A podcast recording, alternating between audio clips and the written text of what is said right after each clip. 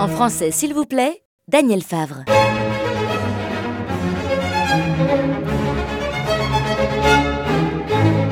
Autour de ce micro, trois membres du comité de l'association Défense du français. Il y a Odile Jäger-Lanor, il y a Xavier Keub et Daniel Favre. Nous sommes là pour euh, prendre la défense de, notre langue, la défense du français. Pourquoi? Parce qu'il y a de plus en plus de mots anglais qui sont utilisés bêtement et stupidement, alors que notre langue, très riche, euh, a des, traductions qui sont beaucoup plus claires euh, et plus faciles à comprendre par, euh, par tout le monde. Et puis on défend aussi nos langues nationales face à l'anglais. On pense qu'il est plus important que des traductions soient faites en allemand et en italien plutôt que simplement par, euh, par simplicité, pour des raisons d'économie. On utilise bêtement des mots anglais que personne ne, ne comprend. Parce qu'en effet, c'est ça ce qui arrive, c'est que souvent on ne comprend pas ce qui est écrit dans ce pseudo-anglais, et c'est la raison pour laquelle on essaye de, trouver les équivalents en, Suisse, euh, en français. Alors il y a, les administrations fédérales, euh, il y a PostFinance, qui n'est malheureusement pas un très bon exemple, même si un jour ils ont accepté de supprimer leur boîte aux lettres PostMail, euh, PostFinance utilise toujours énormément de mots anglais. Il y a Suisse Topo, je ne sais pas si euh, c'est très clair. Il y a Swiss Mint surtout. Quand je demande aux gens qu'est-ce que c'est Swiss Mint, et les gens me disent mais Swiss Mint, euh, ça doit être des pastilles à l'amande. Voilà. Ouais. suisses à Des, pastilles suisses à l'amande. et Swiss Mint, c'est l'Office fédéral de la monnaie. Donc, euh, Office fédéral de la monnaie, tout le monde comprend. Swiss Mint, personne ne comprend. Et puis, il y a dans les mauvais exemples, là, il y a l'école polytechnique fédérale de Lausanne, les PFL les PFL, alors justement avec son Learning Center, c'est quelque chose de magnifique, c'est une bibliothèque que tout le monde peut aller voir. C'est une réussite au niveau de la, perfection du site. Mais alors, pourquoi, pourquoi, pourquoi choisir un, nom pareil alors qu'il y a des tas, de traductions possibles et je passe. Euh, Xavier a des, idées.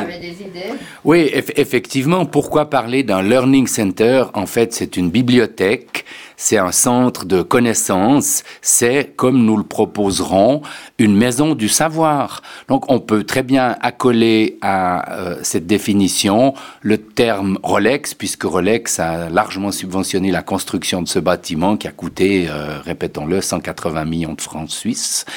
Mais euh, pourquoi parler d'un learning center quand nous sommes à Lausanne et qu'on peut facilement trouver une expression française? Alors en Angleterre, tout est en anglais, il viendrait à personne à l'esprit de parler du, du centre euh, de, ceci ou de cela en français à Londres. On parle toujours dans la langue locale. Alors il faut vraiment que les PFL changent son fusil d'épaule et trouvent une définition en français pour ce magnifique bâtiment. Je crois que ce que nous exigeons, c'est pas la, la, suppression du Learning Center, parce que l'EPFL est incontestablement une grande école euh, internationale dont on parle euh, aux États-Unis et partout dans le monde, mais on demande une deuxième dénomination pour les gens de la région. C'est quand même un, grand centre pour la Suisse romande, et par conséquent, il est important qu'il y ait aussi une dénomination en français. Et c'est ça ce que souvent nous demandons. Nous demandons pas la suppression du mot anglais, mais nous demandons qu'il soit accompagné de quelque chose, soit en français, soit dans nos langues nationales. Oui, effectivement, d'autant plus que ce centre se veut ouvert. J'y étais pas plus tard que hier et plein de gens de la région défilent. Il y a une cafétéria qui est sympathique, il y a une atmosphère et justement le but c'est la rencontre. Donc que les étudiants se rencontrent entre eux, que les étudiants rencontrent la population.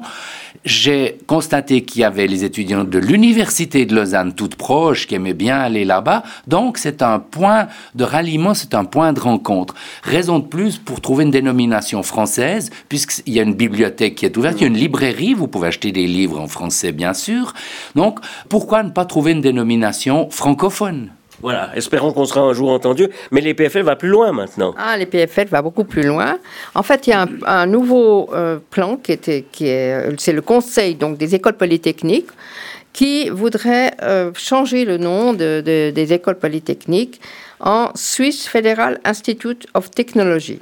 Et ça, c'est un, c'est une des dernières actions du reste de, Pascal Couchemin quand il était encore conseiller fédéral, qui défend cette idée que je regrette parce que j'aime bien Pascal Couchemin. Mais enfin, bon, voilà, donc c'est, c'est un projet qui a encore euh, pas. Qui devra prendre la décision Eh bien, c'est le Swiss Federal Council, c'est-à-dire le Conseil fédéral. Alors bon, c'est quand même inquiétant que nos deux euh, écoles polytechniques se mettent aussi euh, à sur la même longueur d'onde que tous ces gens qui veulent mettre l'anglais partout. Mais par contre, alors, ce qui est quand même intéressant, c'est de savoir que l'EPFZ de Zurich craint beaucoup de perdre sa renommée internationale en changeant de nom. Donc, c'est quand même, il y a quand même des, des, euh, des, réticences à ce changement de nom. Alors, on va voir qu'est-ce que, qu'est-ce que ça va donner, euh, qui va décider quoi. Affaire à suivre. Affaire à suivre, mais enfin, moi, je, je, je trouve que c'est quand même inquiétant. Autre préoccupation en ce qui nous concerne, c'est les titres. Les titres que les gens se donnent euh, simplement parce qu'on a peur de faire des traductions. Alors on trouve dans les, dans les grandes entreprises le Chief Executive Officer, le Team Leader Customer, le Key Feedback, le Senior Customer Relation Representative, c'est Sunrise, c'est épouvantable. Oui, c'est d'autant plus épouvantable qu'il n'y a pas si longtemps, on parlait du PDG d'une entreprise. Nous avons en Suisse beaucoup de grandes sociétés qui ont à leur tête un PDG, c'est-à-dire un président directeur général. Moi, je ne vois absolument pas pourquoi on met à présent CEO, CEO Chief Executive Officer, et ça n'a rien à voir, on ne parle pas d'officier. C'est le PDG. C'est le PDG. Alors, il peut y avoir un directeur, un président du conseil d'administration. On a des expressions qui te sont parfaitement claires en français, et cette mode qu'on retrouve dans beaucoup de journaux, que je ne citerai pas parce que je ne veux pas leur faire de la publicité, mais c'est vraiment dramatique de trouver ces titres en anglais partout. Alors, dans les mots anglais aussi, il y a des mots qui n'existent pas en anglais dans les dictionnaires anglais, c'est wellness, les centres de santé. Wellness ne, figure pas dans les dictionnaires anglais, c'est une invention américaine, euh, reprise ici, mais les Anglais ne comprennent pas ce que, signifie ce, mot, donc c'est complètement ridicule. Alors, euh, je me rappelle de Jean-Claude Ferrier qui avait lancé ce coup dans la tribune de Genève en disant désormais on drague avec Fine Float Chet, on économise avec Railway, on se parfume avec High Energy made in France. On cuisine avec euh, Pince's Combi Fantasy et on rencontre le Chief Executive Officer ou le Senior Customer Relation Representative. Voilà où on en est. Alors on organise pour avoir des discussions avec nos membres ou avec euh, euh, des personnes qui s'intéressent à la défense de la langue, des cafés francophones.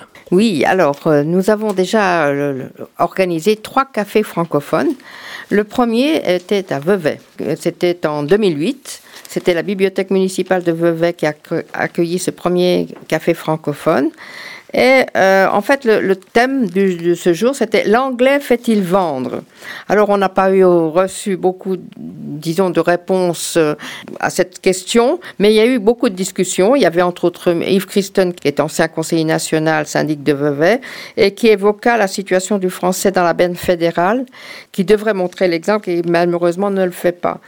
Qu'est-ce qui est sorti de tout ça? C'est qu'il y a une maltraitance progressive du français, une, une uniformisation culturelle préoccupante et euh, on, pense que, enfin, on s'inquiète que la langue française ne soit condamnée à une désagrégation croissante des assauts d'un anglais américain primitif. Alors ça, c'était le premier café francophone. Puis il y en a eu d'autres. Alors, il y a eu un café francophone à Genève. Alors ça, c'était donc, il y a eu quand même un grand succès de ce premier francophone à Vevey. Parce que Genève n'est pas un très bon exemple de la défense du français. On y voit de l'anglais partout. Dit-on, on dit parce que c'est une ville internationale, mais en fait c'est une ville de Suisse romande. Alors la question se posait de savoir est-ce que Genève n'est plus qu'une organisation internationale ou est-ce que c'est encore une grande ville de notre région, une grande ville de Suisse romande? En fait, euh, il y a eu plusieurs, euh, avait plusieurs participants euh, à ce café francophone de Genève. Et, le thème, c'était Genève, capitale ou colonie?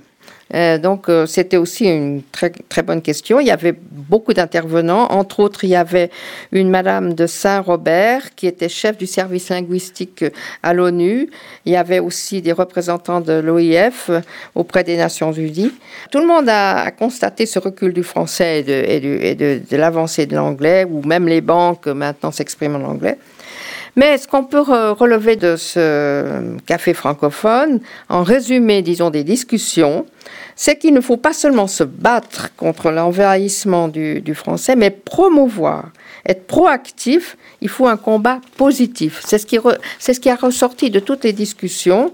Mais c'était aussi avant la décision de la, de la nouvelle constitution. Vous savez qu'il y a en ce moment, on travaille sur cette nouvelle constitution à Genève, et euh, on a réussi, et grâce à un membre du reste du, de la défense du français, euh, qui a beaucoup travaillé comme, comme député euh, au sein de, de, Genève et qui a permis justement d'obtenir que le... dans, la nouvelle constitution genevoise, en effet... La langue officielle sera le français. Et c'est grâce un peu à ce, à ce député, cet ancien député... je suis navré, on ça va plus loin. Ça va plus loin parce qu'on a réussi à faire ajouter et l'État en promeut son usage. Parce que de dire simplement que le français est la langue officielle, ça ne signifie rien. En revanche, si on peut aller plus loin, ça permet à des autorités d'intervenir par voie d'ordonnance, par voie législative, etc. Et ça, c'est un. Alors, si c'est vraiment adopté jusqu'au bout, ce sera un grand succès. C'est le cas, par exemple, dans le Jura aussi, où il y a une loi qui est quasiment sous toi. Et elle est très bien faite parce qu'elle est très simple, elle est très compréhensible, et elle ne se veut pas être une police de la langue, mais plutôt un outil pour les autorités pour intervenir. Voilà. Alors, il y a eu encore un autre café francophone, c'était à Fribourg. Et là, on peut dire que le constat était assez douloureux. En fait, euh, le thème, c'était langue nationale ou dialecte. Il y avait M. Debumont, qui est conseiller national et président d'Helvetia Latina, Qu'est-ce que c'est Helvetia Latina? C'est en fait euh, une association qui défend la représentation, la juste représentation de la culture latine au sein de l'administration fédérale. Et puis il y avait surtout José Ribaud, qui était un ancien rédacteur en chef de La Liberté et qui a écrit un livre qui s'appelle La Suisse plurilingue se déglingue. Et le constat, d'après lui et d'après d'autres intervenants de cette soirée, est, est affligeant. Pourquoi? Parce que qu'est-ce qu'on constate? C'est que les deux langues les plus parlées en Suisse sont le suisse-allemand, le dialecte suisse-allemand, et l'anglais. Et donc, euh, et puis alors, qu'est-ce qu'il faut savoir qu'il y a environ 40 à 100 euh, dialectes différents euh, en Suisse allemande et en Suisse française, mais surtout en Suisse allemande, et qu'il y a un envahissement du dialecte au détriment du bon allemand et que le fossé se creuse entre les régions, entre les régions, le Röstrigraben comme on dit, eh bien, il existe bien et le fossé se creuse de plus en plus. Les jeunes Suisses allemands ne veulent plus apprendre le français qui est enseigné comme troisième langue après l'anglais. Donc vous l'entendez, ces cafés francophones sont utiles, ça permet une euh, discussion, ça permet un dialogue, ça permet un certain nombre de, de réflexions et euh, nous continuerons d'en organiser. Euh, voyez que nous faisons beaucoup de choses en matière de défense de la langue. Est-ce la promotion de la langue ou la défense? On reviendra sur, ça a lancé de grands débats euh, sur ce choix, mais en fait c'est plutôt la défense du français et je vous rappelle que vous pouvez adhérer à notre association sur le site www.defense-du-franquet.ch. Euh, vous pouvez euh, par conséquent euh, devenir membre, participer à ces cafés francophones, recevoir notre bulletin, recevoir aussi des petits call-notes, on appelle ça en anglais post-it, mais c'est des call-notes qui permettent lorsqu'on reçoit de la publicité en anglais de coller un petit papier défense du français, de renvoyer cette publicité horrible à son destinataire. Voilà, merci de votre attention et à une prochaine.